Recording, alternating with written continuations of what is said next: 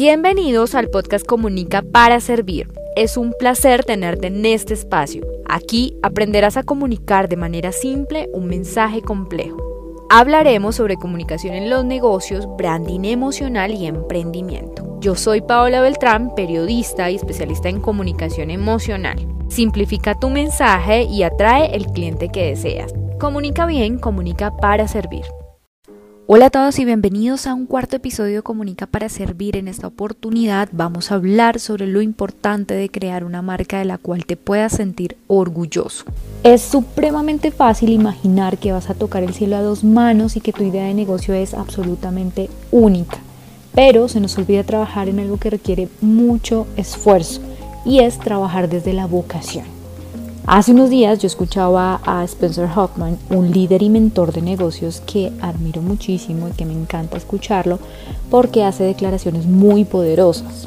Y decía algo así, abro comillas, normalmente las personas quieren poner un negocio por emoción, pero por emoción también lo abandonan.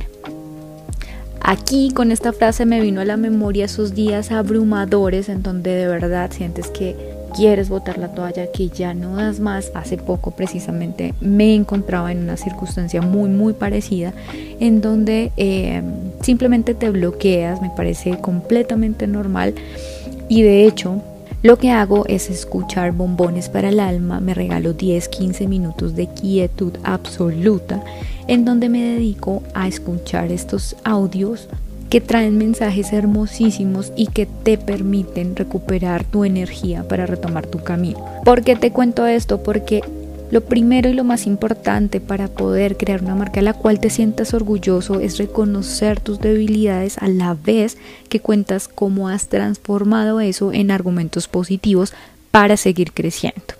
Créeme que crear una marca personal no solamente es trabajar desde tu parte profesional, sino también desde adentro. El segundo punto es que hables con honestidad, no pretendas impresionar a nadie, no importa que tu mensaje no resuene con el mundo entero, eso es completamente imposible, lo mejor será ocuparnos de ser nosotros mismos. El otro día asistía a una cita con mi optómetra de cabecera y le comentaba un poco lo que yo hacía en mi trabajo de community manager y copywriter.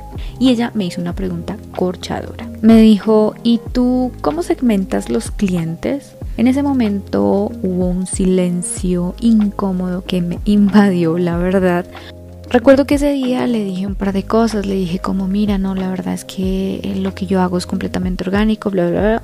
esa fue mi respuesta. Pero luego de eso me quedé pensando en esa pregunta y la sensación que tuve en ese momento. Para ser honesta, debí ser muchísimo más clara.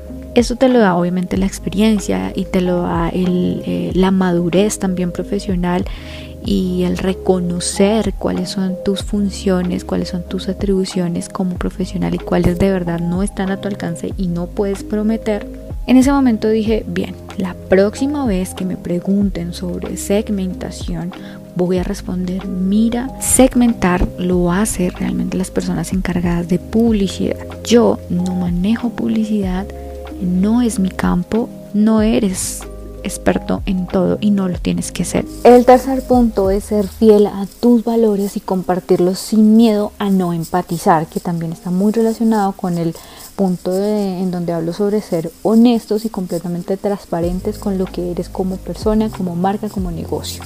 El otro día recibí una llamada de un prospecto de cliente Noté su premura desde el comienzo, noté que tenía un poco de, afán y me hablaba, me decía muchísimas cosas al tiempo. Yo traté de tomar toda la información que, que esta persona, ese prospecto de cliente me estaba dando y una vez terminó de hablar empecé yo a dar mi repertorio de venta.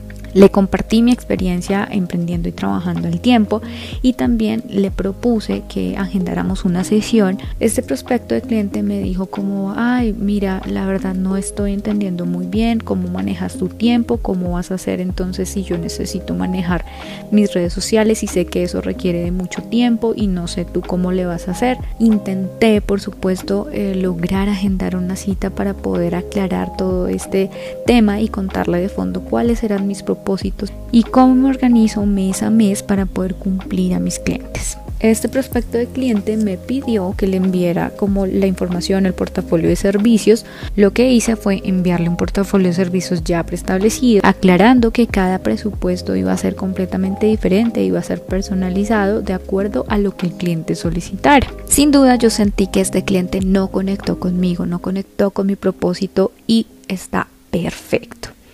En alguna otra situación me hubiese sentido muy mal por haber dejado ir este cliente, por no haber hecho lo suficiente, por tal vez eh, no haber dicho las palabras correctas, en fin. Pero hoy te quiero decir que si las personas no conectan con tus valores y con tu propósito de marca o de negocio, no son tus clientes. Hoy día te puedo decir que los clientes con los que he trabajado han sido personas que realmente han conectado conmigo y que valoran muchísimo mi trabajo. Es lo que más aprecio de eso. Esto se logra haciendo ese pequeño filtro en donde tú empiezas a seleccionar y de cierta forma a dejar de querer impresionar a todo el mundo. Así que bueno, no se te olvide que es muy muy importante que reconozcas tus debilidades, que hables con honestidad y que seas fiel, completamente fiel a tus valores.